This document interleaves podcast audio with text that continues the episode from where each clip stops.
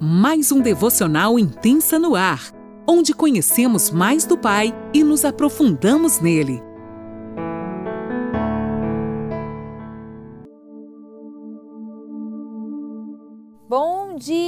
Mais uma sexta-feira se inicia e eu, Lani Nola, falo com você aqui de Criciúma, Santa Catarina. Que honra te ter aqui comigo mais uma manhã para juntos podermos celebrar a vida, aprender um pouquinho mais da palavra de Deus. Nós ainda estamos no capítulo 27 de Mateus e hoje nós vamos falar sobre a crucificação de Jesus um tema tão crucial para as nossas vidas, um tema onde nos remete o nosso coração ainda mais apaixonados por Jesus, ainda mais lembrando do sacrifício do que ele fez por nós. Eu vou estar lendo na NAA. Você que pode, pegue sua caneta, seu caderninho e vai ali paradinho, anota, preste atenção de tu, em tudo que o Espírito Santo nos revelar nesta manhã lá em Marcos, no capítulo 15, do 16 ao 20, e em João, no capítulo 19, do 2 ao 3, ele também fala sobre esse mesmo assunto. Vamos lá, vamos ler juntos a partir do capítulo 27, versículo 27 do Evangelho de Mateus. Logo a seguir, os soldados do governador, levando Jesus para o pretório, reuniram em torno de, dele toda a tropa Tiraram a roupa de Jesus e o vestiram com um manto escarlate. E tecendo uma coroa de espinhos, a puseram na cabeça dele e colocaram um caniço na sua mão direita. E ajoelhando-se diante dele, zombaram, dizendo: Salve-se, Rei dos Judeus! E cuspindo nele, pegaram o caniço e batiam na sua cabeça.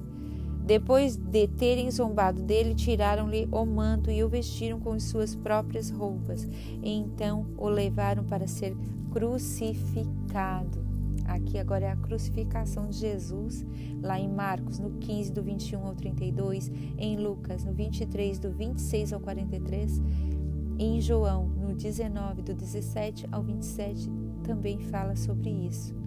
Ao saírem, encontraram o sirineu chamado Simão, a quem obrigaram a carregar a cruz de Jesus. E chegando a um lugar chamado Gólgota, que significa lugar da caveira, deram vinho com fel para Jesus beber, mas ele, provando, não quis beber. Depois o crucificaram e repartiram entre si as roupas dele, tirando a sorte. E assentados ali o, o aguardavam, o guardavam. Por cima da cabeça de Jesus puseram por escrito a acusação contra ele: Este é Jesus, o Rei dos Judeus. E os dois ladrões foram crucificados com ele, um à sua direita e outro à sua esquerda. Os que iam passando blasfemaram contra ele, balançando a cabeça e dizendo: Ei, você que destrói o santuário em três dias, e em três dias o rei edifica, salve-se a si mesmo se você é o filho de Deus, e desça da. De igual modo, os principais sacerdotes com os escribas e anciãos zombavam, diziam, zombando diziam: Salvou os outros, a si mesmo não pode salvar. É rei de Israel, que ele desça da cruz, então creremos nele. Confiou em Deus. Olha o que eles falam, gente. Confiou em Deus, pois que Deus venha livrá-lo agora, se de fato lhe quer bem, porque ele disse: Sou filho de Deus. Também os ladrões que haviam sido crucificados com ele o insultavam. Até aqui. Os soldados levam Jesus para a crucificação. Né? Os soldados, eles levam Jesus ao pretório, onde ele seria crucificado e em seguida arrancaram a roupa dele e colocaram um manto vermelho, zombando dele, querendo dizer, né, que era rei, enfim. Depois colocaram uma coroa de espinho em sua cabeça e um caniço em sua mão. Naquele momento em que a cruz de espinhos foi colocada na testa de Jesus, ele profeticamente lembrou o Éden, quando o homem pecou e nasceu espinhos na terra.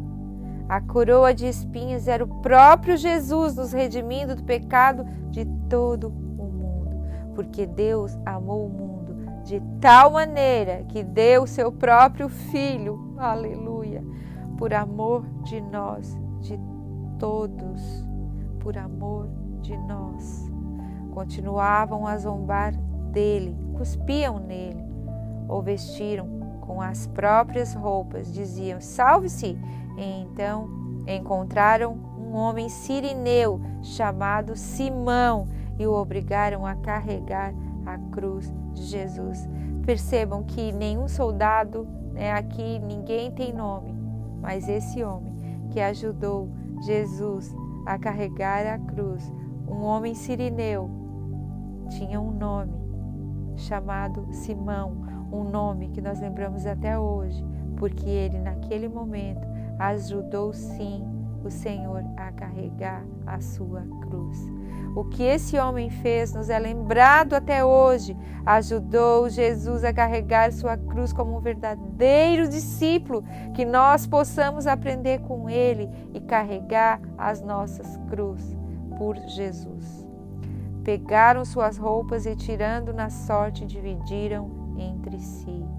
Chegando a um lugar chamado Gólgota, lugar de caveira, deram vinho com fel na boca dele e ele se recusou a beber. Um fato interessante sobre esse vinho e mel que eu estava estudando e aprendi um pouquinho, vou passar para vocês. Essa mistura do vinho e do mel, ela é como um anestésico que eles davam na época para os condenados não sentirem tanta dor. Era como se fosse um anestésico hoje, mas Jesus prontamente não quis beber.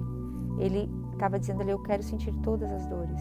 Ele sentiu cada dor daquele momento tão terrível por mim e por você. Uma lição muito pontual aqui. Existem processos tão doloridos que às vezes nós queremos buscar uns subterfúgios, algo que nos anestesie. Mas como Jesus nos ensina aqui, precisamos carregar a nossa cruz, amadurecer e aprender com ela, com as dificuldades, com as tempestades, o que tivermos que passar nesses momentos difíceis nos fortalecerão para os momentos vindouros. Ele, naquele dia, sentiu cada dor, cada prego por nós. Ele não quis nenhum alívio momentâneo, passou o que tinha que passar. Fomos chamados a ser como Ele. O sofrimento nos aperfeiçoa.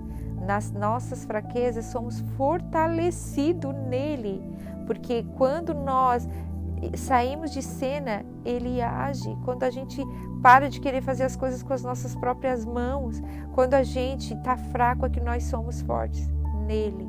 Por vezes queremos pegar caminhos mais fáceis, queremos pegar atalhos, mas esses atalhos só nos levam aos fracassos. E esses fracassos que esses atalhos levam é para nós aprendermos que não devemos seguir por atalhos, mas aprender com as nossas fraquezas. Sabe a história do chapéuzinho da chapéuzinho vermelha? Todo mundo já ouviu, né, quando criança. E a gente vê o fim que dá, tudo porque ela pegou um atalho. A dor nos faz mais forte. Fácil não é, mas a tribulação, até a própria pandemia, né, o Covid que a gente tem passado nesses dias nos faz mais forte em Deus. Nós temos procurado mais buscar a Deus, nós temos é, querido mais de Deus. Não é difícil dizer que ah, eu não quero passar por isso aqui, é mais fácil ignorar. A gente sabe o quanto é difícil a gente perder pessoas como nós estamos perdendo hoje. Não tem como ignorar, nós temos que passar por isso. Nós temos que aprender com toda essa situação. É difícil a gente perder as pessoas que amamos. Como é difícil, gente, ver tudo o que está acontecendo e a gente se sente muitas vezes é, impotente. Mas nesse momento nós devemos confiar nossa vida totalmente em Deus e aprender nos tempos difíceis. Tirar lições que a gente possa sair daqui mais fortes. Ele está conosco, que nós saiamos desse lugar, lugar mais fortes, mais fortalecidos nele depois de o crucificarem, eles dividem as roupas dele entre si e em seguida fazem acusação. Este é o rei dos judeus. Uau! O que era verdade, né? Foi o que aprendemos durante todo o Evangelho de Mateus. Jesus espalhou a cultura do reino de Deus. Mateus fala o tempo todo nisso.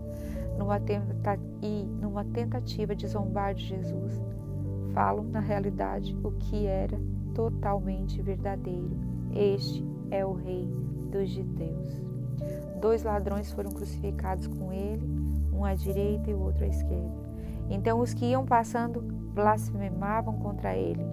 Derrubou o templo em três dias e não consegue se salvar? Os sacerdotes diziam: salvou os outros e não pode se salvar?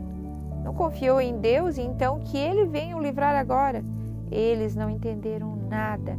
O fato de ele estar naquela cruz o fazia ser legitimamente o Filho de Deus, o único Filho de Deus que Deus deu para morrer naquela cruz por mim e por vocês.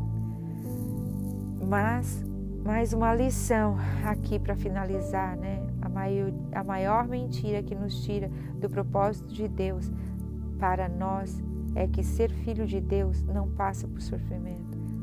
Tem gente que diz aí, não, venha, pare de sofrer. Isso aí a gente sabe que tudo é isso, é uma mentira. Isso causa tanta frustração porque queremos por vezes ver um evangelho falso sem passar dificuldades, mas nós sabemos que isso não existe. Ele nos garante que no mundo nós teríamos aflições, mas venceríamos como ele venceu o mundo. Ele diz para a gente ter bom ânimo, pois ele venceu o mundo. Ser filho de Deus é ter coragem de seguir em frente, mesmo quando tudo está afundando. É entregar a vida para Ele por completo, para que outros vivam. Teremos ventos, sim, teremos tempestades, sim, mas a certeza de que Ele aquieta nossa alma, de que Ele está conosco, nos fortalecendo no meio do processo do sofrimento, isso nos dá uma segurança no Pai. E é essa certeza que nós devemos ter, a certeza de que Ele não nos abandona nem por um instante. Que nesta manhã nós cravamos essa palavra no nosso coração. Ele não nos abandona nem por um instante, mesmo em meio aos sofrimentos. Amém. Deus te abençoe. Até o próximo devocional.